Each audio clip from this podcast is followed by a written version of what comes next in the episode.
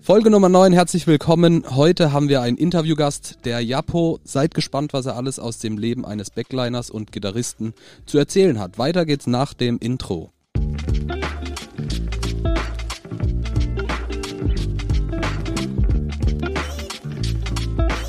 Herzlich willkommen zu Turbusgeflüster mit den wohl schönsten Männern der Welt. Marian Ring, Dominik Würth und Samuel Mindermann. Macht es euch bequem und schnallt euch an. Die Hosenpflicht ist aufgehoben. Viel Spaß.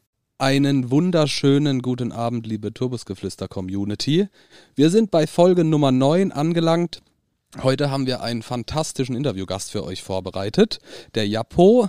Der Japo ist seines Zeichens Backliner und Gitarrist. Dazu werden wir natürlich nachher noch ausführlich drüber reden. Doch vorab wollen wir ganz kurz unsere neuen Patrons begrüßen. Die Sandy und die Ina. Hallo. Hallo ihr zwei, schön, dass ihr mit am Start seid. Das QA gestern war auch super. Vielen Dank dafür. Auch danke an dich nochmal, Japo. Kommen wir nachher auch nochmal drauf zu sprechen. Schön, dass du da bist, Marian. Schön, dass du da bist, Samuel. Danke, Dank, so geht Dank, es mir Dank. auch, ja. Fantastisch. Hallo, Japo. Freut mich. Hi, grüßt euch. Servus. Gute. Hi. Wir würden Hi. direkt mit der, mit der ersten Frage starten. Jawohl. Wer bist du denn? Was machst du denn? Wie findest du deinen Platz in der Touring-Welt? Wie hast du ihn gefunden? Jo, also, ich bin, also beziehungsweise war bis vor kurzem, wir alle wissen, dass im Moment alles ein bisschen stillsteht, aber ich bin eigentlich als tourender Backliner, Schrägstrich, Gitartech mit Bands auf Tour. Damit verdiene ich meinen Lebensunterhalt. Dementsprechend ist eigentlich ja ein Großteil meiner Jahresplanung eben, äh, dass ich so von Tour zu Tour mit verschiedenen Acts eben unterwegs bin und da die Seiteninstrumentalisten betreue, ich sag mal jetzt technisch wie auch oft in anderen Bereichen des Touralltags. Nice. Wahnsinnig wichtiger Job. Äh, Du hast natürlich mit dem Job die Möglichkeit, bei unfassbar vielen Bands zu arbeiten. Ähm, Um den Beruf des Backliners kurz vielleicht nochmal auch Laien etwas näher zu bringen, würdest du kurz erklären, wie so ein typischer Arbeitstag bei dir aussieht? Was so deine Handgriffe sind, wann die wo passieren? Klar, also äh, so für die ganz Außenstehenden kann man sich das eigentlich so vorstellen. Ich kümmere mich zum einen natürlich äh, um die ganze Technik, die den Bereich des Gitarrensports sozusagen irgendwie umgibt auf der Bühne und äh, betreue natürlich auch die Künstler selbst in dem Sinne, dass ein Musiker, ich sage jetzt mal in Anführungsstrichen, den Luxus genießen kann, äh, dass er zum Soundcheck kommt und dann eben alles steht, alles vorbereitet ist, sein Instrument frisch ist, gepflegt ist, gewartet ist, repariert ist, was auch immer da halt eben täglich anfällt. Und der sich somit dann voll und ganz auf den Show-Aspekt und den Rock'n'Roll-Aspekt irgendwie konzentrieren kann und den Tag über eben seinen Kopf ein bisschen frei bekommt von der Geschichte. Das ist eigentlich so, um es ein bisschen kurz runterzubrechen, so mein, mein, Haupt, mein Hauptanliegen den ganzen Tag. Im Endeffekt reduzierst du ja quasi den Tagesablauf des Musikers so, dass er sich nur noch um das kümmern muss, was er, wofür er eigentlich da ist, nämlich das Musik Genau. machen, right?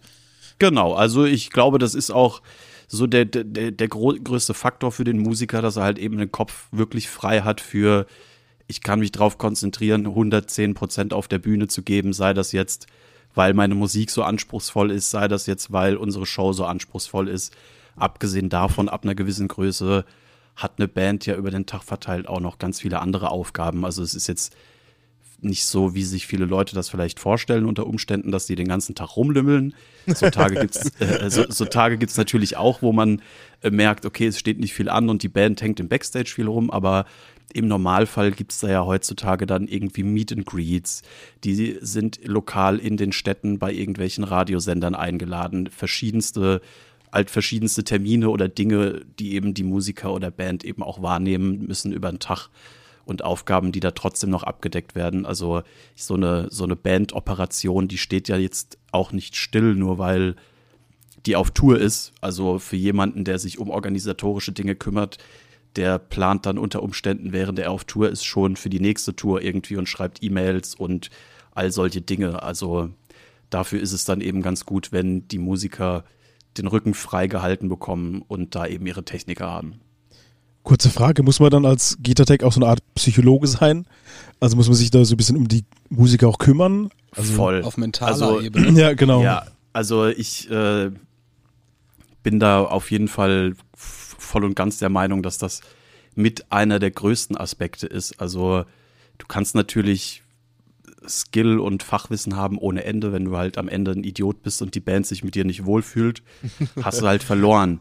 Und äh, ich glaube, wenn du mit deinen Musikern auf der Bühne diese vertrauensvolle Ebene halt eben schaffst und die wissen, äh, der kümmert sich um mich und ich bin hier nicht verloren auf der Bühne, wenn irgendwas ist und sei das jetzt auch nur, weil er auf der Bühne steht und spielen muss und sein, äh, weiß nicht, sein Allergikums-Nasenspray äh, noch im Backstage liegt oder so, dann weiß er, ey, okay, ich habe jemanden, der sich halt im Notfall auch um sowas für mich mal eben schnell kümmern kann, weil dafür bin ich halt da. Jetzt nicht, dass ich persönlicher Assistent bin oder so, aber halt einfach, ich glaube, so die Beziehung zwischen einem Tech und seinem Musiker ist schon auch so, ja, ein, ein brüderliches Aufeinander aufpassen irgendwie. Ja, sehr süß. Du hast es angesprochen, großes Thema Vertrauen natürlich. Äh, Total, da, ja. Dass dir die, die Musiker in dem Moment entgegenbringen. Ich habe, wenn, wenn wir also oder wenn man so drüber gesprochen hat, immer gesagt, der Monitormann, das was ich immer gemacht habe, ist immer sehr nah am Künstler gewesen, weil man gemeinsam über Dinge spricht, die nicht nur rational sind, um an der Show zu tüfteln, aber natürlich hat auch ein, ein Backliner, gerade ein Gitartech oder ein Drumtech, genauso äh, braucht er einen riesen Vorschuss an Vertrauen von den Musikern, dass der sich Ja. den ganzen Tag über das Thema keine Gedanken machen muss und davon ausgehen Genau. kann, wenn er um 8 Uhr oder um 22 Uhr auf die Bühne geht, eine ordentliche Gitarre in der Hand hat und äh, alle technischen Problemchen schon im Vorfeld ausgemerzt wurden, sodass Ja, der ja. Künstler am besten gar nichts davon mitbekommt. Nicht wie wir bei Total. Sibi gehört haben, dass zum Beispiel dann die Klampe im Halbton zu niedrig gestimmt ist. Ja, wir, wir hatten ein Interview mit Sibi. Das habe ich gehört, ja, der ja. hat äh, lustige Geschichten über seine, seine Backliner erzählt, wieder so. Habe ich alles, habe ich alles äh, mit, mit Spannung verfolgt. Und äh, ja, ich meine, da sind natürlich, also machen wir uns nichts vor, am Ende des Tages sind da überall nur Menschen und da können auch, auch Fehler passieren und da sind auch garantiert schon äh, die lustigsten Sachen passiert. Ich kann mich dran erinnern, ich weiß jetzt nicht, ob ich, ob ich da Namen nennen soll, ist auch egal. Auf jeden Fall gab's da bei einer Band auch mal einen Zwischenfall, wo dann auf dem In-Ear irgendwie die Gitarren mit einem Octaver oder ich weiß nicht was für einem Effekt belegt waren und einem Delay oder irgendwie sowas. Der Oh Dominik kennt die Gott. Geschichte, glaube ich, auch. ja. Und äh, dann haben sich alle auf dem In-Ear gewundert, warum der zweite Gitarrist das Gitarrensolo mitspielt, aber mit Delay und einem irgendwie eine Oktave höher, bis sie dann irgendwann gecheckt haben, ach scheiße, irgendwas stimmt halt am Monitorpult nicht. Und dann war an dem Tag aber halt ein ein Aushilfe an Monitorpult eingebucht und der hat halt irgendwas aus Versehen gedrückt, wusste vielleicht nicht an dem Pult, dass da irgendwas eingespeichert war, was weiß ich auch immer, was da passiert ist. Aber es sind halt Menschen und da passieren auch manchmal kuriose Dinge, sagen wir es mal so. ja, klar, absolut. Im besten Falle, wenn du merkst, irgendwas ist im Argen, kannst du deinem Musiker trotzdem das Gefühl geben von, pass auf, ich weiß schon Bescheid, ich habe das alles im Griff. Konzentrier dich mal, in drei Takten geht ein Solo los, spiel mal, ich kümmere mich um alles irgendwie. Das ist, glaube ich, dann in so Situationen auch ganz wichtig. Ähm, da kommt gleich mal die nächste Frage von mir. Ne? Also natürlich brauchst du als äh, Gitartech, Basstech, Seiteninstrument-Tech natürlich äh, das technische Know-how und die Fähigkeiten einfach, du musst dieses Instrument beherrschen. Aber das ist ja jetzt nicht ein klassischer Ausbildungsberuf. Ne? Wie Nee. bist du denn da reingeschlittert? Natürlich hast du, bevor du Gitartech wurdest, Gitarre gespielt, nehme ich an. Genau. Um jetzt ganz weit auszuholen, hat es eigentlich schon angefangen, als ich selbst Mucke gemacht habe mit meiner äh, alten Band, mit meiner damaligen Metalband. Da hat das schon angefangen, natürlich mit dem Interesse und so dieses Reinschnuppern, wisst ihr ja auch, man fängt langsam an, größere Shows zu spielen und merkt, oh, das interessiert mich halt alles. Und da habe ich schon gesehen, okay, das gibt es. Es gibt Leute, die auf Tour gehen und Kohle damit verdienen. Hab das aber eigentlich noch nicht wahrgenommen und hab dann über Umwege einen guten Freund kennengelernt, der auch Backliner ist. Der war damals so mit Caliban, Heaven Shall Burn unterwegs und hab da dann wahrgenommen, okay, der verdient damit Geld, das gibt es so und das will ich irgendwann gerne auch machen und bin dann halt weiter am Ball geblieben mit selber Mucke machen und habe dann irgendwann über glückliche Umstände einen Freund gehabt, der bei uns äh, in der Band ausgeholfen hat und äh, Drumtech bei Caleron war. Und als ich das mitbekommen habe, dass er da irgendwie reingerutscht ist, habe ich ihm gesagt, pass auf, wenn die irgendwann irgendwen für irgendwas brauchen, für was auch immer, sag mir Bescheid. Und ich, ich behaupte wirklich, das war nicht mal eine Woche später. Also in unmittelbarster Zeit danach kam auch der Anruf, hey, die brauchen jemand für Merch. irgendwie T-Shirts verkaufen, kommst du mit. Und da war dann halt, okay, alles klar, das ist meine Chance, da irgendwie reinzukommen.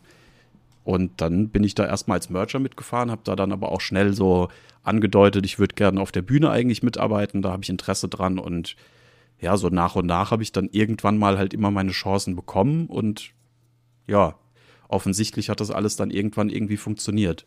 Und die Erfahrung, ich meine, klar muss man irgendwie Know-how haben, aber auch ich bin damals rangegangen mit dem Gedanken, ja, ich spiele doch selbst in der Band und spiele Gitarre, ich weiß doch, wie das funktioniert es war natürlich alles ein bisschen blauäugig. Also ich hatte auch schon viele, viele Momente, wo ich sehr effektive Lerneffekte hatte und merkte so, oh, okay, okay, alles klar. Ja, ja, es ist natürlich alles, also die Tragweite von Dingen ist doch irgendwie ein bisschen größer, als wenn du nur dafür verantwortlich bist, dass das halt dein eigener einer Amp ist und äh, deine Band, sondern da stehen halt Leute auf der Bühne, die sich halt darauf verlassen, dass du halt ein bisschen mehr auf dem Schirm hast, als nur steck mal das Kabel da rein irgendwie und äh, ja, aber so mit der Zeit und ja, Show für Show sich halt Tour für Tour Erfahrungen dann halt angesammelt.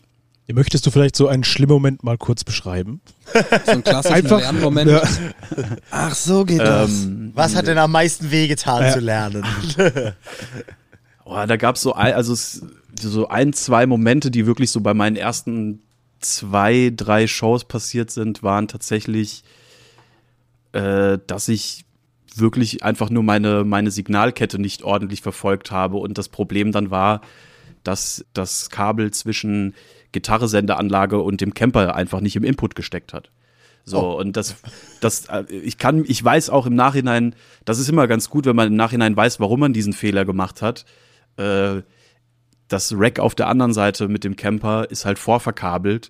Deswegen war in meinem Kopf, ja, okay, die Dinger sind vorverkabelt. Ich muss das im Endeffekt nur irgendwie äh, die XLR-Kabel hinten reinstecken für äh, das Signal und dann ist alles cool. Und hab dann halt aber in so einem klassischen Changeover-Moment halt damals noch nicht so den kühlen Kopf bewahren können, sondern es war einfach, ey, scheiße, weiß nicht, da kommt kein Signal an irgendwie. Was ist Panik. das Problem?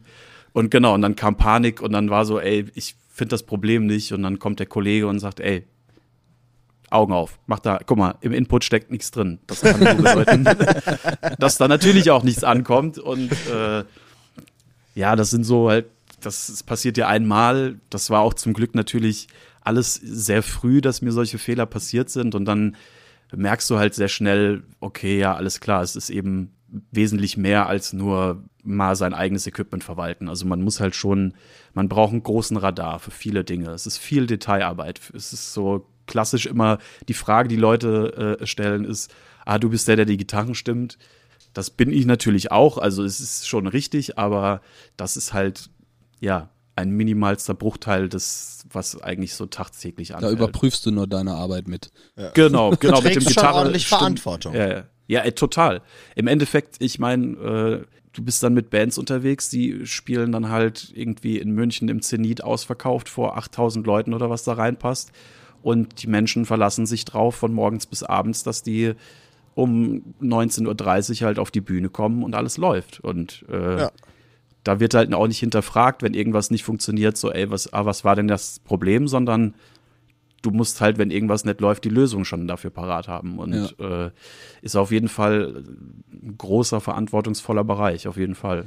Für ja jeden Einzelnen du hast ja dann auf so einer, zumindest auf einer, auf einer Clubtour, so den Tag über Zeit, sich um genau diese Dinge zu kümmern. Genau. Es ja. ist ja nicht so natürlich, dass Musiker und ihre Crew erst arbeiten, wenn die Show losgeht, sondern die Crew arbeitet schon tagsüber und äh, genau, kümmert sich zum Beispiel die Gitarren und so weiter. Äh, ja. Kannst du da kurz so eine Art Stundenplan erstellen, wie so ein typischer Tag aussieht, wann, wenn man aus dem Nightliner hüpft? Und ja, wie, wie ist so dein Weg bis zur Show? Also, wenn ich jetzt mal so meinen klassischen, klassischen Arbeitstag äh, beschreiben müsste, wäre das eigentlich, man wacht im Normalfall morgens im Nightliner in irgendeiner neuen Stadt auf und der erste Gang ist meistens erstmal rein und äh, irgendwelche Örtlichkeiten aufsuchen, die morgens ganz dringend sind. Bei denen es ähm, ganz schlecht ist, wenn die Halle bei, noch nicht auf ist oder so. Genau, das ist immer schlecht, wenn äh, Türen, Türen noch verschlossen sind oder Wege nicht beschrieben und man mit äh, dem morgendlichen Druck auf der Blase dann irgendwie erstmal um eine Halle schleicht und nicht weiß, wo es lang geht. ähm, Ja, dann gehst du halt rein, machst dich halt irgendwie frisch, gehst was frühstücken und dann im Normalfall, je nach Größe der Produktion, fängt es dann eigentlich so gegen 10.30 Uhr auch an, dass man dann auf der Bühne sich schon mal alles irgendwie anguckt, Platzverhältnisse mit seinen Kollegen, mit Setleuten, mit Lichtleuten irgendwie abstimmt, mit seinem Produktions, äh, mit der Produktionsleitung. Und dann geht ein, an ein, Anhänger oder ein LKW auch je nach Produktionsgröße auf und dann fängt man an, erstmal den ganzen Kram einzuladen, der natürlich mit dir reist. Also Backline, in vielen Fällen dann halt auch Licht, Bühnen, Bauelemente für Set, was auch immer da halt äh, je nach Produktion einfach mitfährt. Und dann bist du erstmal mit Aufbauen beschäftigt. In meinem Fall ist das dann eher so die Richtung, äh, natürlich meinen Backline-Kram aufbauen, mir meine, meinen Platz irgendwo suchen und ich sag mal so die Spuren der, letzt, äh, der letzten Show beseitigen, also die Gitarren grundreinigen, frische Seiten drauf machen, über Setups gucken, einfach schauen, dass da alles frisch ist, dass das alles cool ist und für den Soundcheck vorbereiten. Und dann hat man meistens so gegen die Mittagszeit ich weiß nicht, ich sag mal, zwischen 13 und 15 Uhr hat man dann einen Soundcheck mit der Band, guckt halt eben, dass die zufrieden sind, dass die ihre Wege kennen, sich mit den Örtlichkeiten auf der Bühne natürlich auch ein bisschen vertraut machen können, dass der Sound stimmt, mit dem Monitormann abgestimmt, dass da halt alles cool ist. Und dann hat man mittags, wenn die Band dann den Soundcheck verlässt, eigentlich so ein bisschen, ich sag mal so ein bisschen Downtime, je nachdem, was halt in deinem Arbeitsfeld anfällt hast du dann halt Sachen zu tun, wenn ich jetzt mal eine größere Wartung habe oder irgendwas doch ausgetauscht werden muss, etc. pp. Hast du dann mittags eigentlich noch deine Zeit, alles zu erledigen, was halt erledigt werden muss. Dann gibt es ganz normal irgendwann Abendessen. Äh, und dann bin ich meistens schon so ab nach dem Abendessen ist bei mir immer schon Showvorbereitung, sprich. Wenn die Supports anfangen, Genau. Ne, dann bist du schon am, am Rödeln genau. irgendwas. Wenn die Supports anfangen zu spielen, bin ich dann meistens schon so in meinem, in meinem Office-Bereich, in meinem Backline-Arbeitsplatz und fange dann halt eben schon an, Getränke vorzubereiten, Setlisten vorzubereiten, Handtücher, sind natürlich alles immer Laufwege, wurde dann nochmal ins Produktionsbüro und gibt's schon Handtücher und äh, es ist dann halt eben nicht nur mal schnell ein, zwei Sachen einsammeln, es ist halt oft echt damit verbunden, dass du dann halt noch mal irgendwo fünf Minuten dahin läufst, fünf Minuten dahin läufst. Der eine Musiker trinkt lieber alkoholfreies Bier, der andere mag lieber das und da kümmert man sich halt eben so und hab halt gerne alles schon vorbereitet, dass ich während der Show, äh, während des Changeovers dann eigentlich nur noch kurz meine, meine Checkliste in meinem Kopf abratter und äh, dann kann es eigentlich losgehen mit dem Line-Check. Mhm. Überprüfst du halt dann eben nochmal die Signalwege im Changeover in Absprache mit dem Monitor-Kollegen und den Front-of-House-Ton-Kollegen. Und dann geht die Show los. Und im Normalfall ist fast, so komisch das klingt, wenn alles gut geht und alles gut läuft während der Show, ist eigentlich während der Show schon ein bisschen der Moment, wo man dann die Arbeit des Tages, äh, die Früchte tragen. Also ich meine, wenn alles gut läuft, sitzt du während der Show nur da und überwachst, dass halt eben alles auch läuft. Guckst nach deinen Musikern, holst mal noch ein Wasser mehr oder holst mal ein frisches Handtuch oder der eine braucht ein Taschentuch oder also. Du bist natürlich trotzdem unter Spannung während ja, der ja, Show, ne, für den Fall, dass äh, irgendwas ist und du hast, hast die Spare-Gitarren irgendwie schon im genau. Anschlag auch. Im Normalfall hast du für alles schon deine deine Plan Bs, also du weißt, wenn eine Gitarre ausfällt, habe ich für jeden die Spare-Gitarre am Start, wenn eine Funkstrecke ausfällt für die Gitarre, dann habe ich da meine Spare am Start. Also wenn man gut vorbereitet, ich meine, du kannst natürlich auch auf Vorbereitung kacken, kannst natürlich auch machen, aber dann äh, sitzt du halt wahrscheinlich während der Show eher auf einem heißen Stuhl, weil du halt Schiss hast, wenn irgendwas passiert, muss ich innerhalb kürzester Zeit irgendwie Dinge machen, was in der Praxis halt natürlich nicht funktioniert. Also du musst schon, musst schon vorbereitet sein und äh, kannst dann während der Show dich einfach nur darauf konzentrieren, äh, darauf zu achten, dass halt alles läuft und äh, bereit zu sein, falls mhm. eben irgendwas passiert. Okay, dann, dann läuft die Show hoffentlich gut, ohne Zwischenfälle. Vielleicht muss man da nochmal irgendwie eine Gitarre anreichen oder sowas, wegen anderen Tunings oder so. Ja, klar. Aber genau. im Grunde hast du da dann idealerweise nicht so viel zu tun. Dann ist die Show rum. Du packst den ganzen Krempel zusammen und wie lange dauert es dann, äh, bis man wieder im Nightliner sitzt? Das ist, äh, kommt natürlich darauf an, wo man am nächsten Tag sein muss, ob es ein Off-Day am nächsten Tag gibt, ob man gegebenenfalls äh, vielleicht auch eine Nacht stehen muss, weil der Busfahrer Ruhezeiten hat. Also Dinge können sein, aber ich sag mal so, der klassische Ablauf ist eigentlich, wenn du mal davon ausgehst, dass um halb elf so ein Konzert zu Ende ist, halb elf, elf, dann ist eigentlich um halb eins ein LKW geladen, halb eins eins und dann sitzt du eine halbe Stunde später. Wenn es gut läuft, hast du mal noch eine Stunde Zeit, dann fährt der Bus erst um zwei, aber da sitzt du dann eigentlich im Bus und bist unterwegs zum nächsten Platzort, wo du deinen Zirkus dann aufbaust. Ja. Und alles wieder von Dann vorn. geht das Ganze Ja, wieder Und von vorne. alles von los. vorne, ganz genau. Das sind ja schon so zwölf Stunden Tage, oder wo man hat? Locker. Ja. Mach mal, Eher mach mal mehr. 16 draus, mach mal Ja. 16 draus. Also wenn krass. so, Also- so ein Get-In, wie wir es oft zumindest miteinander erlebt haben, Get-In irgendwie so um neun oder zehn Genau. hat und dann die Traktür nachts um eins zugeht, da hat Genau, bist einen auch ab neun Tag. auf den Beinen einfach so. Ob du jetzt, klar bist du jetzt nicht ab neun 16, 17 Stunden durch am Malochen und am Machen. Also ist jetzt nicht so, als hättest du dann jede Minute, jede Sekunde richtig krass schweißtreibende Arbeit zu tun. Natürlich sitzt du auch mal oder bist mal im Backstage, bist mal im Catering, wo auch immer.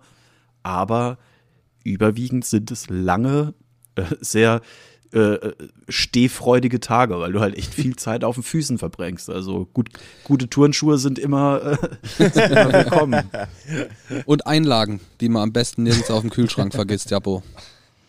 Kommt ja aber auch nur drauf an, ob Leute die da hinstellen. Äh, leider, leider ist mir mal ein ganz schöner Fauxpas passiert. Wir waren, ich weiß gar nicht mehr, auf irgendeiner Show, es war eine Festivaltour. In Polen war das ein Festival. Polen? Das war in dieser Ach, äh, Eissporthalle. Ah, gerafft. So, und irgendwie waren wir dann nach der Show noch alle duschen. Ja, ich habe Japos Schuhe gesehen und, und dachte, es wäre total lustig, die, die Schuhe zu verstecken. Und er wird sich dann nach dem Duschen einen Wolf suchen, um diese Schuhe zu suchen. Aber er hatte zum Duschen Flipflops an. So ist er dann nach dem Duschen aus der Dusche rausgekommen und hat dachte sich dann wohl, ach so, ja, vermutlich bin ich auch mit Flipflops gekommen. Und ist dann weggegangen. und am nächsten Tag, wir waren in einem anderen Land. Und dann kommt Ja. ja. Japo auf mich zu, äh, sag mal, hast du meine Schuhe irgendwie? Die anderen haben da was erzählt. Und dann ich so, ach fuck. Und mir ist es natürlich am Abend, war es auch nicht mehr so, dass ich irgendwie auf die Idee kam, ähm, mich äh, irgendwie. Du hast das freudig- wahrscheinlich auch Ich einfach vergessen, weil ich nicht auf dich zugekommen Genau, bin. genau. Ich, hab, Der ich konnte gar der nicht Witz ist einfach schadensfroh sein. So, Genau. Ja, ja, genau. Und dann am nächsten Tag so, ach fuck. Und das Problem war. Im Endeffekt warst du nur ein Arsch. ja, richtig. Volle Keiner gelacht. Ich meine, ich habe es ihm nicht übel genommen, ich nehme es nicht übel, aber, aber im Endeffekt war er der Arsch in der Das war Situation. richtig beschissen, ja. Und das Problem waren nicht mal nur die Schuhe. Ich habe natürlich wir gesagt, ey, komm hier nach dem Soundcheck, gehen wir direkt Schuhe kaufen hier, wo auch immer wir waren. Kein Problem, such dir irgendwelche aus, kein Stress. Aber ja, Japo hatte gerade so Einlagen in den Schuhen, die Ja, natürlich so spezielle neue Al die waren auch echt nicht alt.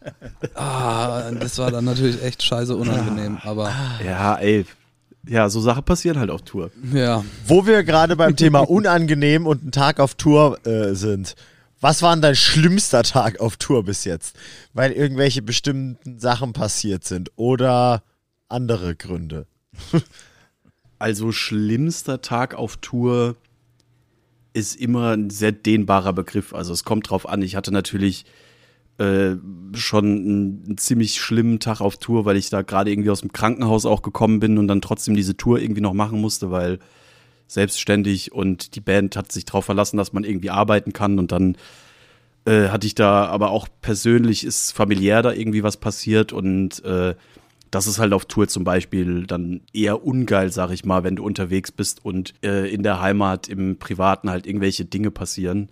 Das ist natürlich so der Worst Case, glaube ich, was auf Tour passieren kann. Was man aber sich ja vor Augen halten muss, wenn man es äh, eingeht, in diesem Geschäft unterwegs zu sein. Das sind zwangsläufig Dinge, die zum Leben dazugehören und dann, wenn du das halt machst, nicht ausbleiben. Das war auf jeden Fall, glaube ich, mein schlimmster Tag auf Tour. Ist natürlich schwieriger mit solchen Dingen mental klarzukommen, sowas irgendwie äh, auf, auf Tour zu verarbeiten, wenn man nicht in seinem ne, in seiner Comfortzone ist, zu Hause irgendwie Total. und sich mal einen Tag in seiner Bude einschließen kann oder mit den Menschen in direkten Kontakt treten kann, mit denen man das dann in gewissen Momenten macht. Natürlich ist das auf Tour alles Ja. ein bisschen schwieriger, mit weniger Private Space, mit weniger Feierabend, mit mehr Trubel und sowas.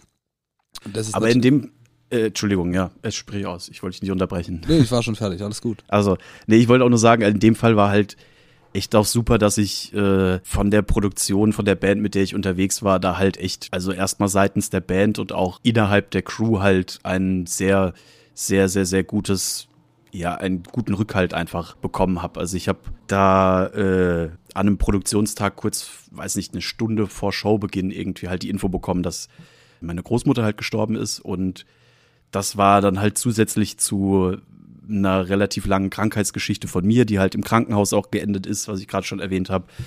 Und äh, da kam halt irgendwie eine Stunde vor der Show auf einmal sehr viel irgendwie auf mich ein und äh, da habe ich aber direkt sofort von allen Seiten so viel Support und Unterstützung genossen auch und da konnte man dann auch einfach sich ein bisschen gehen lassen, will ich jetzt nicht sagen, aber halt man wusste halt einfach, okay, die Leute sind für einen da und es geht jetzt nicht darum, oh, die Show muss passieren oder sonst irgendwas. Natürlich, klar muss die Show passieren, aber äh, das ist nicht Priorität dann.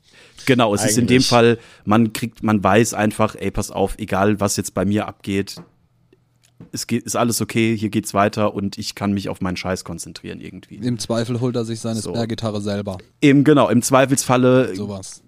Trinkt ein Wasser weniger auf der Show oder der, äh, weiß nicht, der Set-Kollege bringt ihm halt ein Wasser, ist scheißegal. Also es war direkt von, vom ersten Moment an, dass ich gemerkt habe, okay, ich bin hier gut aufgehoben und das ist auch, glaube ich, ein ganz wichtiger Aspekt, wenn man viel Zeit mit den Leuten auf Tour verbringt, äh, dass man einfach ja da nicht mit einfach nur irgendwelchen Menschen unterwegs ist. Ich glaube, wenn man eine langfristige ja, Geschäftsbeziehung in Anführungsstrichen äh, eingeht, es ist ja im Endeffekt auch eine Art Geschäftsbeziehung, aber auch sehr persönlich ist das eben ganz wichtig, dass man da mit den richtigen Menschen irgendwie unterwegs ist und sich wohlfühlt. Es mag Leute geben, die auch irgendwie sagen, ey, ist mir egal, ich gehe da rein und mach mein Ding, aber was? Nein. Nee, da hast du natürlich absolut recht. Die, die Ansprüche an die Kollegen sind oder können, sollten höhere sein als die an klassische 9-to-5-Kollegen. Genau. Das sind andere Umstände natürlich. Voll. Cool. Ähm, in diesem ganzen Tourkosmos hätte ich noch eine letzte Frage an dich. Du hast ja schon viele verschiedene Touren gemacht. Wir haben uns erst oder erst überlegt, ob wir dir, dich nach einer speziellen Band fragen. Jetzt kommt mir es aber eher ähm, in die Richtung, welche, ich sag mal, welche Art Tour macht dir am liebsten Spaß? Ist am geilsten irgendwie mit dem Nightliner und einem Anhänger rumzufahren im Winter durch Clubs? Ist es cooler mit Nightliner im Sommer Festivals abzuklappern oder im Sommer, Sommer auf Flugshows, auf Festivals rumzutingeln? Auf welche Art Tour und vielleicht auch mit welcher Band, wenn du das sagen willst, äh, freust du dich am meisten? Ja, also das ist, kann man auch aus verschiedenen äh, Blickwinkeln irgendwie beantworten. Also natürlich äh, am meisten Spaß in dem Sinne macht es natürlich, wenn man komfortabel und groß reist und viel Platz hat, viel Material und da eben eine große, schöne Sache machen kann. In dem Fall bin ich natürlich sehr gerne mit äh, meinen guten, guten Freunden und Kollegen von Powerwolf unterwegs, weil die natürlich auch gerade an einem Punkt sind, wo viel passiert, viel Großes passiert und da lernt man und erfährt man halt eben auch als Techniker eben sehr viel. Und ich meine, ich sehe mich trotzdem, auch wenn ich in den letzten Jahren doch auch schon viel getourt bin und viel gemacht habe, sehe ich mich trotzdem immer noch irgendwo am Anfang und bin da auch froh, da immer wieder was Neues lernen zu können. Deswegen, also so groß, groß und komfortabel Touren macht natürlich schon auch Spaß, aber ähm, ich bin natürlich auch gerne mit, meinen, äh, mit meiner Family von Callejon unterwegs, wo man dann halt mit einem mit einem Anhänger hinten dran noch unterwegs ist und das auch alles noch und dann eine Nummer kleiner als bei Powerwolf, aber man hat halt trotzdem Spaß, weil man immer noch ein gemeinsames Ziel verfolgt. Also es hat alles, hat alles seine Reize, glaube ich. Eher Festival oder Clubshow als Tech? Als Tech auf jeden Fall Clubshow. Mhm. Safe. Äh, Festival Wegen? ist mir, äh, Festival ist mir oft stressiger, oder? Ja, es ist die Zeitfenster sind kleiner. Du hast natürlich nicht den Luxus, ja, das dass du, dass du, dass du morgens um um elf deine Workstation da hinstellst und dir den ganzen Tag da stehen kann und du Je in nach Ruhe Slot. Wenn du genau, jetzt mit Slayer du, unterwegs bist, dann kannst da du kannst vergessen, schon. Alter. Da kannst du froh sein, wenn du auf der Laderampe dein kleines äh, Flugcase irgendwie rausholen darfst. Irgendwie. äh, das ist halt echt so eine Sache. Das, also Festivals machen natürlich Spaß, weil da jeden Tag, jedes Wochenende so unheimlich viele Produktionen auf so einem kleinen Raum zusammenkommen und man halt viel Einblick in viele verschiedene Baustellen bekommt. Das ist natürlich geil, aber so auf, aus dem reinen Arbeitsfaktor bin ich auf jeden Fall bei Clubshow, weil ich hatte auch schon Situationen, wo du dann, ja, ich will jetzt nicht sagen, mit Ego-Problemen zwischen, zwischen Technikern zu tun hattest, aber irgendwie war es doch auch so, dass man dann so, nee, hier ist mein Platz. So, äh, nee, hier ist mein Platz. So, und dann, ach, ich war, dann, äh, da wird's mir schon irgendwie dann so ein bisschen leid. Ich bin gerne äh, lösungsorientiert unterwegs und sag, pass auf, ich bin in anderthalb Stunden eh wieder weg, wenn du mir jetzt du spielst in acht Stunden erst deine Show, wenn du mir jetzt anderthalb Stunden hier Platz lässt, bin ich dann auch äh, sofort weg und nervt dich auch nicht mhm. weiter. So, da haben wir mehr davon, als wenn ich mich jetzt da hinten auf die Laderampe stelle und dir den ganzen Tag im Weg stehe, so, weißt du? Also sollte man das meinen, dass das selbstverständlich ja, ja. ist. ja, also ich meine es ist jetzt auch nicht so, als wenn du Arsch, Arschlöcher ja. unterwegs so, aber es gibt natürlich dann doch auch mal irgendwo dieses schwarze Schaf, ist alles schon mal passiert und äh, dann ist das natürlich äh, bei einer Clubshow komfortabler, wo du halt einfach als Headliner auch zumindest nicht jetzt zwangsläufig, sondern auch einfach, wenn du selbst als Support irgendwie dann 25 Tage mit einer Band unterwegs bist, hast du dich auch ab dem zweiten, dritten Tag an den Rhythmus angepasst und weißt, ey, der Tech, der Monitormann, die brauchen alle da ihren Platz. Ich glaube, das ist cool, wenn ich dann eher noch die Stunde warte und dann spielen sich die Dinge auch irgendwie ein bisschen, bisschen besser ein. Auf Festivals mhm. ist es halt wirklich, ey, du kommst da hin, weiß nicht, du hüpfst aus dem Helikopter, musst Jeder kurz eine Schlacht jeden. machen und danach äh, hüpfst du wieder in den Helikopter und haust ab irgendwie und hoffst, dass du einen guten, guten Kampf gemacht hast, so, weiß nicht. ja, das ja, stimmt. Sehr, sehr drastisch, so, aber ja. Geil. Ja, nun gut, jetzt haben wir ja über dein berufliches Tourleben geredet, aber was machst du eigentlich, wenn du mal nicht auf Tour bist? Also ich habe gehört, du spielst da in so einer komischen Band mit. ja, aber auch erst äh, seit, also Seit, seit Januar bin ich offiziell äh, Mitglied äh, als Gitarrist bei Ghost Kid. Und äh, ja, danke, danke. Okay, ja. Das neue Projekt von ähm, Sushi, seitdem man nicht mehr bei Eskimo Callboy singt, gibt ganz es, genau. ich glaube, offiziell ist es äh, als Solo-Projekt äh, betitelt. Genau, das ist Sushis Solo-Projekt sozusagen und äh, da bin ich als äh, einer seiner Gitarristen dabei.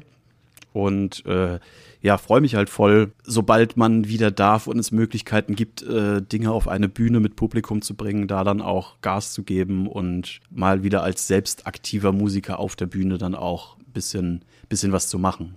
Das muss ja total, ich, ich stelle mir das wahnsinnig cool vor, wenn man ohnehin schon immer in dieser Branche unterwegs war und dann jetzt diese Chance kriegt, direkt in einem schon renommierten Projekt einzusteigen. Nicht renommiert, weil es das schon ja, gibt und die sich bewiesen haben, aber weil Sushi natürlich eine gewisse Hausnummer ist ähm, und ihr da direkt auch nicht mit den typischen neuen Bands-Problemen anfangt, sondern ihr könnt, ihr habt schon Festival-Bookings. Es gibt da, es hat alles schon Hand und Fuß genau. und es gibt da eine Struktur.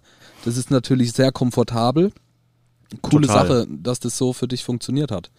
Ja, voll. Also ich bin auch mega happy äh, dass ich da jetzt die Chance kriege und dabei sein kann und dann, ja, so drastisch das klingt, aber irgendwie so auf, auf meine alten Tage dann doch auch nochmal irgendwie die, die Möglichkeit habe, äh, die Möglichkeit habe, selbst irgendwie auf einer Bühne zu stehen, weil im Endeffekt bin ich ja auch nur in diesen ganzen Zirkus reingerutscht, weil ich irgendwann mal auch, ja, der Musiker bin, war, der auf der Bühne stehen wollte. Und Irgendwann hat man gemerkt, dass man kein Rockstar wird und hat dann genau. an, ans andere und Ende des Kabels gewechselt. Genau, genau und ge genau sozusagen ans andere Ende des Kabels gewechselt und äh, gemerkt, so ja, da kriege ich halt auch den Einblick in das Touren und gehe auf Tour, aber ich verdiene halt auch noch irgendwie ein bisschen Geld damit ja. und muss mich halt nicht mit äh, vier unorganisierten anderen Typen rumschlagen äh, und äh, hoffen, dass wir irgendwie genug Spritgeld für die nächste Show zusammenkriegen so und äh, ja, deswegen bin ich dann echt froh, dass das jetzt äh, auch in einem etwas größeren Rahmen dann alles irgendwie direkt starten kann, wenn man wieder starten kann und da natürlich schon gewisse äh, infrastrukturelle Dinge schon vorab gegeben sind und man dann auch loslegen kann, wenn man wieder darf. Das heißt ja dann, dass ihr, dass ihr so viele Leute seid, dass du, dass ihr eigenes, eigene Crew habt, bist du dann richtig arschig zu deinem eigenen Gitartech oder bist du strenger? Also, um Gottes Willen, ich kann, ich muss dazu, ich muss ganz ehrlicherweise sagen, wir oder haben bist halt, ein eigener Gitartech noch dazu. Wir haben natürlich, äh, also wir planen erstmal jetzt noch nicht mit, wir haben natürlich jetzt auch nicht die Möglichkeit, äh, von heute auf morgen mit irgendwie einer vollen Crew unterwegs zu sein. Wir werden natürlich Leute dabei haben, die uns unterstützen und planen natürlich auch irgendwie schon gewisse äh, Positionen müssen natürlich besetzt sein. Also du brauchst Leute, die audioaffin sind und deinen Sound machen können und du brauchst einen Lichtmann, der irgendwie deine Show machen kann. Das sind schon essentielle Dinge. Aber also selbst, selbst wenn man jetzt mit Geld zugeschüttet werden würde und die Möglichkeit hätte, schon an so einen Luxus wie einen Gitartech zu denken, glaube ich, würde ich, solange es geht, darauf verzichten, weil die Dinge, die man machen kann, kann ich selber machen und nur um mir eine Gitarre anzureichen, muss ich niemanden mitnehmen. Das kann irgendjemand anders auch eben machen, falls ich eine andere Gitarre brauche. Und ich glaube gar nicht mal, dass ich arschig wäre. Ich bin einfach nur auch so ein klassischer Typ. Ich habe so einen kleinen Mann im Kopf, der irgendwie gewisse Dinge müssen halt immer so sein, wie ich die in meinem Kopf mir vorstelle. Und auch wenn jemand anders das so macht, dass es funktioniert, ist das in meinem Kopf irgendwie, ah, das Pedalboard muss aber in einem 45-Grad-Winkel ja. zum Riser stehen. Wenn ihr Japo ah. kennen würdet, würdet ihr ja, wissen, ey. dass er ein sehr, sehr penibler Typ ist, der dann, äh, wo er 500 Meter weg von der Bühne ist, doch nochmal umdreht, weil er sich daran erinnert, dass er das Tape, wo er irgendeinen Buchstaben draufgeschrieben hat, doch nicht ganz gerade auf das Case geklebt hat. Das ist dann ja. absolut nochmal ein Grund umzudrehen, bevor man sich die ganze Nacht einen Kopf macht. Ja, ich bin. Japo ist sehr ordentlich, was das angeht. so eine Art Monk einfach, der Gitarre. Ja, ja, voll. Ja, ja, total. Japo würde alles, was der noch so gute Gitartech da macht, doch nochmal kontrollieren und ihm vielleicht vorschlagen, ob er es nicht vielleicht in einer anderen Reihenfolge machen möchte. Ja, es ist, also, ja, wie gesagt, ich glaube nicht mal, dass das einen arschigen Hintergrund hat, aber ich glaube, nee, das nee, ist nee, so, gar eine, nicht. so, so, so echt, echt die Krankheit in meinem Kopf von, oh, wenn, die Ersatzplektren für den Gitarristen jetzt nicht genau so in diesem Muster nebeneinander liegen, dann habe ich einen kleinen Krampf in meinem Kopf irgendwie. Und das ist, ist, äh, ist äh, Fluch und Segen zugleich, weil oft ist es natürlich praktisch, wenn man seine Routinen hat und Dinge immer so sind, wie sie immer sind, aber andererseits ist es auch oft unnötig, wenn man einen Krampf im Kopf hat für irgendwas, was eigentlich total unnötig ist. Deswegen, naja. Ja, also ich glaube, ich glaube, ein Gitartech hätte es bei dir an sich sehr einfach auf der, auf der sozialen Ebene und ja, sich sowieso. aber ja, ja. technischerseits schon sehr beweisen, bis da kompromissloses Vertrauen Ach. am Start wäre. Brauchen ja, wir noch ein Getränk? Ja, ich gern. Das, ja. das, das, äh, das, das, ja, das. Das weiß ich jetzt nicht. Ich habe ja, wie gesagt, ich war ja noch nie in dem wirklichen Genuss, äh, selbst in der Band zu spielen, die mit einem Tech unterwegs ist. Ich habe einmal eine, äh, ja, eine Show mit Caleron gespielt als äh, Ersatzgitarrist für den Kotsche und äh, da waren wir natürlich auch mit einem Gitartech unterwegs, aber da hatte ich auch eher das Gefühl von, der weiß, wann er mir meine Gitarre geben muss und mehr. Das reicht. Mehr brauche ich nicht. Da steht Wasser, da liegt ein Handtuch, da ist eine Setlist. Dann bin ich äh, eigentlich schon. Ich glaube, da wäre ich schon sehr einfach zufriedenzustellen. Möchte ich jetzt mal so behaupten. Ja, ja, das denke ich auch. Aber bis du den Trustfall machen würdest, dauert es ein, zwei, drei Shows. Ach, das warten wir mal ab. Nee, ist gar nicht so drastisch, wie ich es darstelle. Äh, wo sind wir denn angelangt? Wir haben hier so eine Frageliste, über die wir immer wieder so drüber hoppeln. Genau, wir sind ja in dem Kosmos angekommen, äh, in dem du nicht auf Tour bist. Ähm, du hast erzählt, ähm, wie du auch die Zeit genutzt hast, äh, dich bei, bei GhostKit einzuarbeiten. Da steht ja natürlich auch ein Haufen Arbeit noch vorne dran. Voll. Sei es, da haben wir schon drüber geredet, über dieses Rack, was man da zusammenbauen muss und die ganzen Gerätschaften, die man besorgen und verkabeln muss. Da bist genau. du auch aktiv ähm, mit dabei, hast natürlich dann auch mit einer Band auf diesem Level ein gewisses Vorbereitungspensum, was du erfüllen musst. Songs draufklatschen und sowas. Ähm, es denn da, gibt es schon Pläne, die mit Ghost Kid, über die man schon sprechen kann? Gibt es Pläne, auf die ihr hinarbeitet und eigentlich nur noch das Ende der Pandemie abwartet? Steht schon irgendein Album oder sowas wieder in den Startlöchern, irgendetwas? Also ich glaube, dass, äh, dass das erste wirklich äh, große Ding ist natürlich, dass wir im Dezember unsere, ja, unsere Release-Tour sozusagen, unsere äh, eigene Tour halt geplant haben, die auch schon, ich glaube jetzt das zweite Mal auch schon verschoben wurde in jetzt Dezember 21 und äh, ich glaube halt einfach aufgrund der aktuellen Lage ist das so das Einzige, wo man sich einigermaßen drauf konzentrieren kann erstmal, dass das stattfindet und wir da endlich äh, unsere Band, unser Programm auf die Straße bringen können. Äh, es waren natürlich diverse Sachen in Planung. Also es gab da so eine Streaming-Show, die geplant war, aber ist halt momentan natürlich, hat sich alles verschoben, dann doch ausgefallen.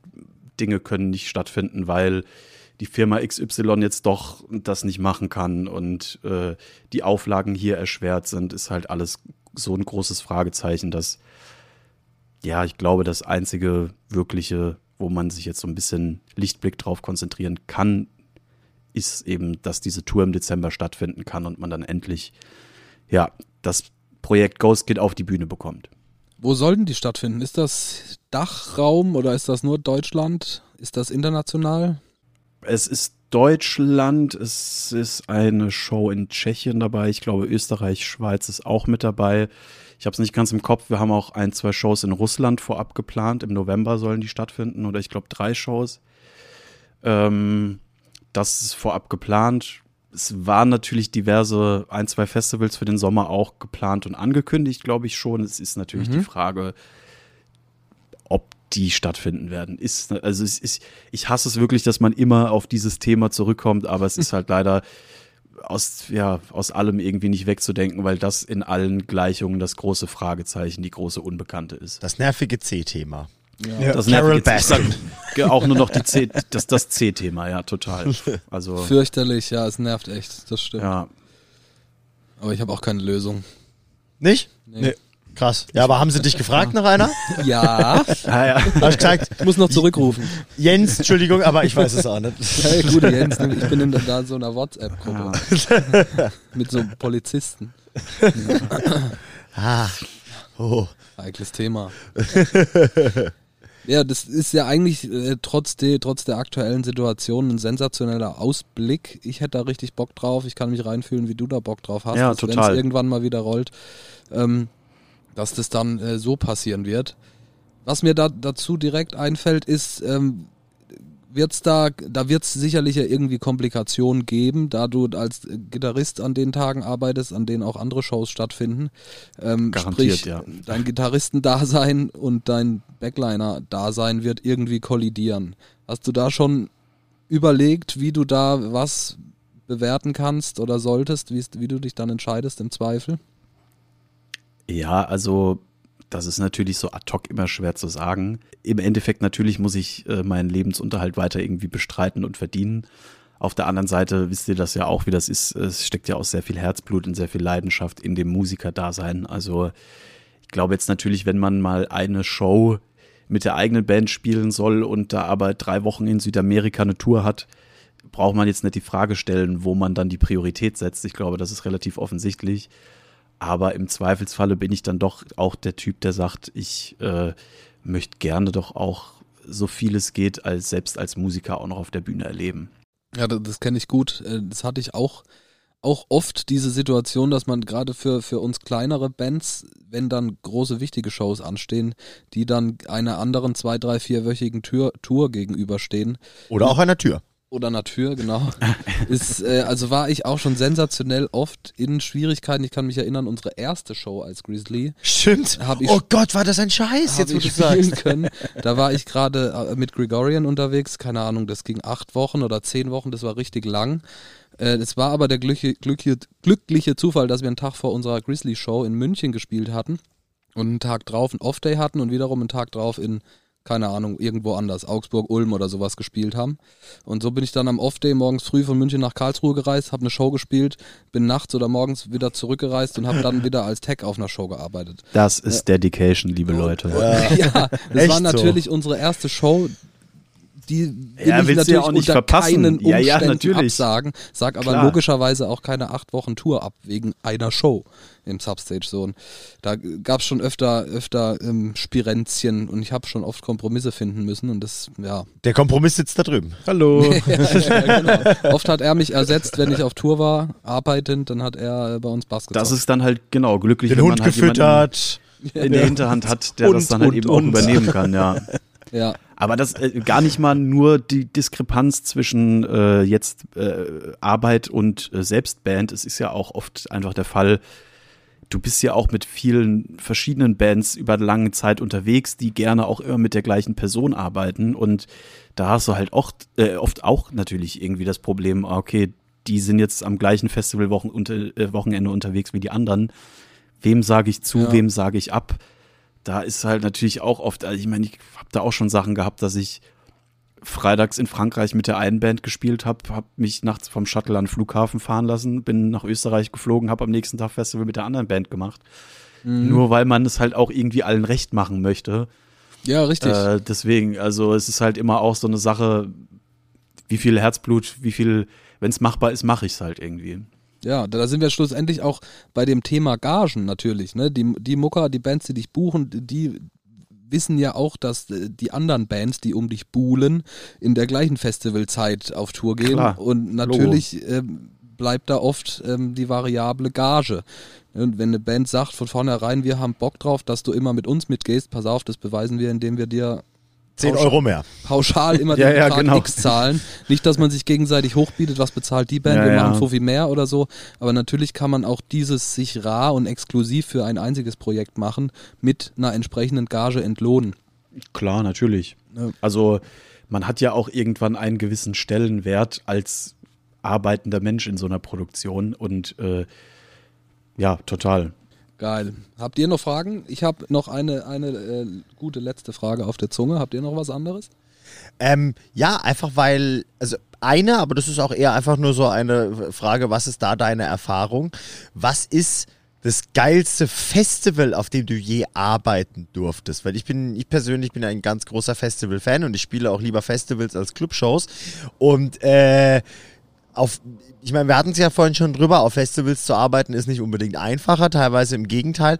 Aber ich glaube, andersrum hat ja auch auf Festivals arbeiten diesen Mehrwert halt so, ja krass, und wenn ich mit der Arbeit durch bin, dann kann ich mir vielleicht noch meine Lieblingsbands da und da und da angucken. Oder Ja, ja, ich wollte schon immer mal auf dieses Festival kommen, aber es ist halt, was weiß ich was, arschweit weg, weswegen man nicht hinfährt oder sowas. Deswegen gibt's da sowas, wo sich da für dich so ein Traum erfüllt hat, weil du da dann mal tatsächlich auf der Bühne arbeiten durftest und dann vielleicht noch geile Acts gesehen hast? Ist schwer zu sagen, weil ich selbst nie so der mega Festival-Mensch war. Also ich hatte so, ich war so ein alteingesessener Hardcore-Metal-Fan und bin immer aufs Full Force gefahren. Deswegen war tatsächlich, als ich dann das erste Mal mit Callejon irgendwie in meiner frühen Laufbahn sozusagen auf dem Full Force war, war das auf jeden Fall so ein Moment, wo ich dachte, oh geil, hättest du nicht gedacht, dass du mal hier als arbeitender Mensch hinkommst. Das war vielleicht so ein kleiner, kleiner Meilenstein-Moment und auch im gleichen Jahr äh, mit Callejon auf dem Wacken zu spielen, äh, beziehungsweise da halt für die zu arbeiten, als sie da auf dem Wacken gespielt haben. Das waren so ein paar Knackpunkt-Momente, wo man dann gemerkt hat, boah ja, krass, ich habe jetzt hier doch einen ziemlich geilen Einblick in die Welt und äh, sehe jetzt, weiß nicht, Calderon hat da irgendwie mittags um eins gespielt und wir sind den ganzen Tag dort gewesen. Also kannst dir dann halt auf dem Wacken dann auch nochmal ein paar Bands angucken. Das ist natürlich Ja. schon auch schon, waren schon coole, coole, coole Momente, als man das dann so irgendwann mal realisiert hat. Es ist ja auch eine gewisse Bestätigung, einfach weil du erfolgreich und gut bist in dem, was du machst, dass du dann auf solche großen Bühnen zum Arbeiten kommst. Und ich glaube, das fühlt sich dann besonders gut an. Oder wenn man dann zum Beispiel halt mal ins Zenit oder sowas zum ersten Mal zum Schaffen kommt. Das stelle ich mir so vor.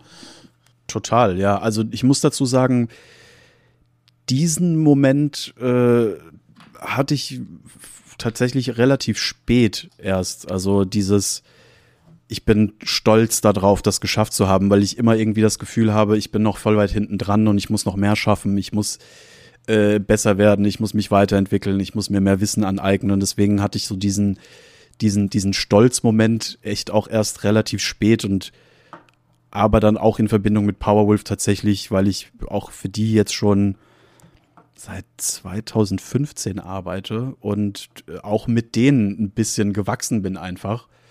Die haben in den, in den Jahren echt viele große Schübe gemacht und man hat das alles miterlebt und ist dann zusammen mit dieser Band und seinen Freunden, seiner Familie sozusagen äh, dann auf einem Wacken oder auf einem Summer Breeze als Headliner und da kamen dann so die Momente, wo man dann merkt, boah ja, krass, ich äh, mache hier eine tolle Sache, man vertraut mir das an, wir machen hier alle, wir wuppen hier alle eine coole, große organisatorische Sache zusammen und das ist cool, Leute feiern das, äh, das macht Spaß, das ist cool. Das ist geil. Ist ja wie bei der Leber. Es wächst mit den Aufgaben. Ja, total, ja. Ja, das ist natürlich dann eine krasse Nummer, irgendwie als zum Beispiel Wacken-Headliner äh, abends im, zur Primetime zu spielen, zu wissen, das Ganze wird auch noch irgendwie live recorded, das entsteht eine DVD Ja, ja. oder ein Stream oder irgendwie sowas. Das Pyro geht nicht. Und genau, weil irgend so ein Vogel im Weg hängt oder so, hatten wir auch schon. Ne, ähm, Und du dann checkst, du bist derjenige, alles klar. Das hören hunderttausende Menschen im, im Zweifel, wenn die Gitarre irgendeinen einen Fuck hat oder so. Ne? Mir fällt gerade tatsächlich dazu noch eine Geschichte ein. Ich hatte noch einen extrem solchen Moment, doch auch, äh, wo wir gerade drüber sprechen. Und das war tatsächlich, äh, als ich mit den Do-Nots unterwegs war. Das war auch, ich glaube, mit einer meiner ersten Shows für die Do-Nots. Da haben wir bei äh, Rock am Ring, ein Rock im Park äh, Wochenende gespielt. Und da haben wir dann auch da hatte ich tatsächlich auch so den Moment, als wir mittags Rock am Ring auf der Hauptbühne gespielt haben. Ich weiß nicht, wie viele Leute da, weiß nicht, was hat das für eine Kapazität, 90.000 oder was da vor der Bühne steht, weiß ich nicht. Äh, Kommt hin.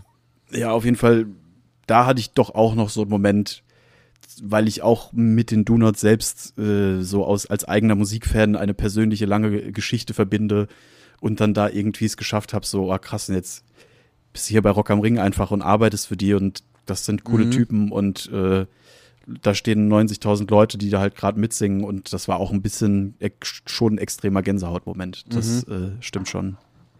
Klar, da hast du eine, eine enorme Reise hinter dir, was du dir selber erarbeitet hast, vom, ich sag mal, angefangen als Mercher, Voll. unterbe unterbezahlt für irgendeine Für ein Band. Papier in die Tasche so, weißt du? genau. Und äh, mittlerweile spiel, arbeitest du für die Bands, die zum Beispiel in Wacken Headliner-Shows spielen und bist sogar so weit, dass du in Wacken schon Doppelschnapp machst. Das Oder stimmt. gemacht hast. Haben, haben wir beide gemacht. Jawohl, da hast du Das heißt, du wolltest Was? dich mit der? Story jetzt selber loben. Auch. Doppelschnapp? Auch. Nee, Doppelschnapp, ich weiß gar nicht, was du meinst, Dominik. Ach so, du, du hast da nochmal extra irgendwie? Ach, Nein, nein. Ja, aber Ja, du nee, bist, hast hast, so weit bist den Weg des Backliners so weit gegangen, dass du in Wacken äh, Local Deck, äh, Backliner bist und aber auch mit Bands dort am Start bist, für die ein oder andere dann dort nochmal zusätzlich arbeitest. Genau. Krasses genau. Ding eigentlich. Vom Pizzaboten Japo Ey, Tatsache. zum Head Fact, Headliner, das ist Fact. Backliner. Da hat er sogar recht, ja. Ist kein Scheiß. Das ist- So hat's, so hat's angefangen. Ich habe äh, Zivildienst gemacht, Pizzas ausgefahren und mit meiner eigenen Band versucht, irgendwie ganz groß rauszukommen. Und hier bin Geil. Ich, ich kann mich erinnern, wie du mir mal erzählt hast, dass du da, dass es da Phasen in deinem Leben gab, da hast du täglich Pizza gegessen und es war vollkommen in Ordnung. Ja, ich. Manchmal sogar Ja, die zwei. Phase hat doch jeder. ja.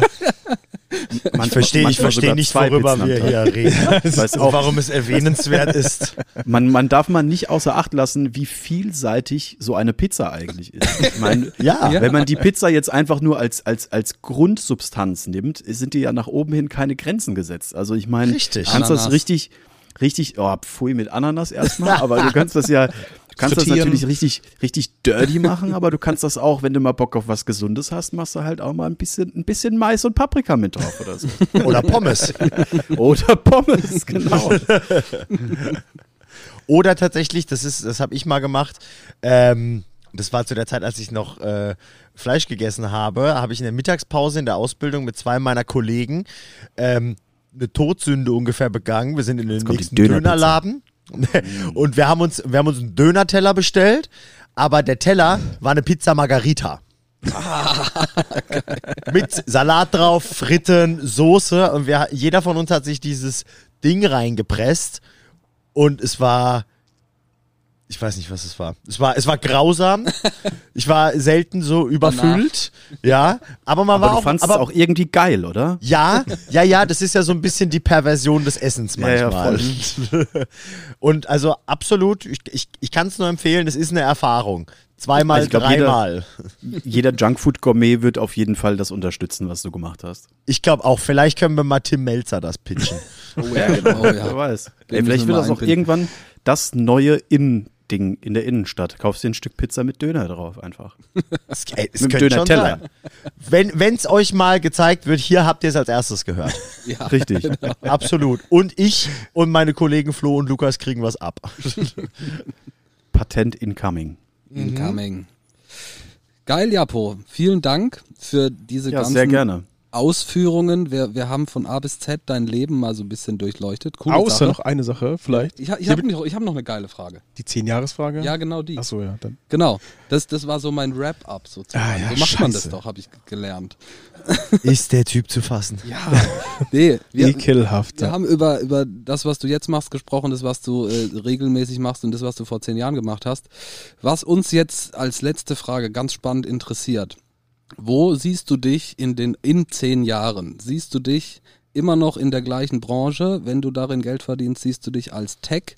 Siehst du dich als Musiker? Siehst du dich als jemand, der vielleicht in einer Rental Company arbeitet, weil er jetzt doch sich ein Haus gekauft hat und äh, ne, irgendwie an, sesshaft Ja, ja. wurde? Wo siehst du dich? Wo arbeitest du speziell irgendwo drauf hin? Hast du Pläne, hast du Ziele? Also prinzipiell kann ich da so aus meiner Vergangenheit und Erfahrung sprechen. Ich bin, glaube ich, eher der Typ, der nicht in so großen Schritten denkt. Ich glaube, natürlich hat man mittlerweile in, in meinem Alter auch so ein im Hinterkopf, wo soll die Reise irgendwie langfristig mal hingehen. Aber ich lasse vieles auf mich zukommen. Gerade in spannenden Zeiten, wie wir sie heutzutage haben, kann man, glaube ich, eh ganz schwer planen, was passiert. Äh, deswegen habe ich jetzt zumindest nicht so den, den klassischen ich möchte morgen ein Haus bauen, Plan. Aber äh, langfristig natürlich sehe ich mich auch beruflich doch weiterhin hoffentlich immer in dieser Musikbranche, sei es jetzt als Techniker, sei es als Musiker, sei es als einer der ganz vielen anderen Berufe, die es äh, gibt im Bereich Musik. Ähm, ich glaube, da kann sich im Laufe der Zeit immer ganz viel ergeben. Äh, wisst ihr ja selber, man lernt Leute kennen und irgendwie ergeben sich Chancen, Angebote von hier und nach da immer mal und man weiß halt nicht, wo die Reise hingeht und äh, so gehe ich eigentlich immer ganz open-minded irgendwie durchs Leben und lasse es auf mich zukommen. Ich glaube jetzt nicht, dass ich mit 55 noch als äh, 16 Stunden kistenschiebender Typ auf Tour sein möchte. Das glaube ich, möchte ich meinem Körper nicht antun. Aber ich möchte natürlich doch langfristig, vielleicht auch als Mischmasch aus allem, so mit der einen Band geht man noch auf Tour einmal im Jahr, mit seiner eigenen Band spielt man Shows und den Rest des Jahres sitzt man vielleicht irgendwo, weiß nicht, bei der. Musik, in, in, bei der Musik genau, in Spanien auf der Finca, Barcelona auf nee. der Dachterrasse. oh, Barcelona auf der Dachterrasse wäre natürlich das Nonplusultra, ja, das kennen wir ja. Äh, Das plus nee. Ultra. Also sozusagen, ja. äh, aber ja, doch, ja, wie gesagt, langfristig sehe ich mich doch immer irgendwie im Musikzirkus, glaube ich. Und in welcher Form das irgendwann mal vielleicht endet, da lasse ich das Leben irgendwie auf mich zukommen. Coole Sache. Ja, das heißt, du gehst da offen und positiv äh, Total. an diese ganze Sache ran. Mir hat mal ein großer Poet, ein Poet, gesagt, Jan Marco heißt der, ähm, pushing, pushing Positivity attracts Positivity. Äh, und das passt ja eigentlich genau auf deinen Total. Lebensstil. Hoffe Fantastisch. ich. Ich hoffe Ja. ich, ja. Ist ein schlauer Typ anscheinend. Ja, muss ein geiler Typ sein. Ja, So spricht man auf der Straße auf jeden Fall über ihn. Ja. cool. Ja, gut zu wissen. Ja, da sind wir jetzt an dieser Stelle bei den Ja, äh. Songs, oder? So langsam? Thema Genau. Musi. Genau. Musik. Ja. Wir, wir haben den handwerklichen Teil hinter uns. Genau. Ja. Also ich würde einfach sagen, unser Gast darf doch mal anfangen mit der Musik. Also Ja, gerne. was wäre dein Song für unsere Playlist, lieber Japo? Und gefällt Ja. dir die Playlist, die wir bis jetzt genau, haben? gefällt es dir? Und warum nicht? Ist, äh, ein bisschen viel, bisschen viel Ghost Inside vielleicht, aber Nein, Das schneiden wir äh, raus auf jeden Fall. Genau, das das kannst Interview wird gecancelt. Die einzig doppelt vertretene Band in der Playlist. Bis gleich. Nein, Ah, ja, stimmt, stimmt. Ich hab's schon gesehen. äh, er wollte damit natürlich auch nur ein bisschen einen Witz machen, weil ihr das Gespräch ja auch öfter habt, wessen Lieblingsband das natürlich ist. Ja, meine. ist klar. Ähm, ich äh, gibt natürlich äh, eine Million Songs, die geil sind. Ich äh, habe jetzt einen Song genommen, den ich im Moment ziemlich abfeier. Der ist von einer Künstlerin, die nennt sich Lilith Caesar und der Mhm. Song heißt King.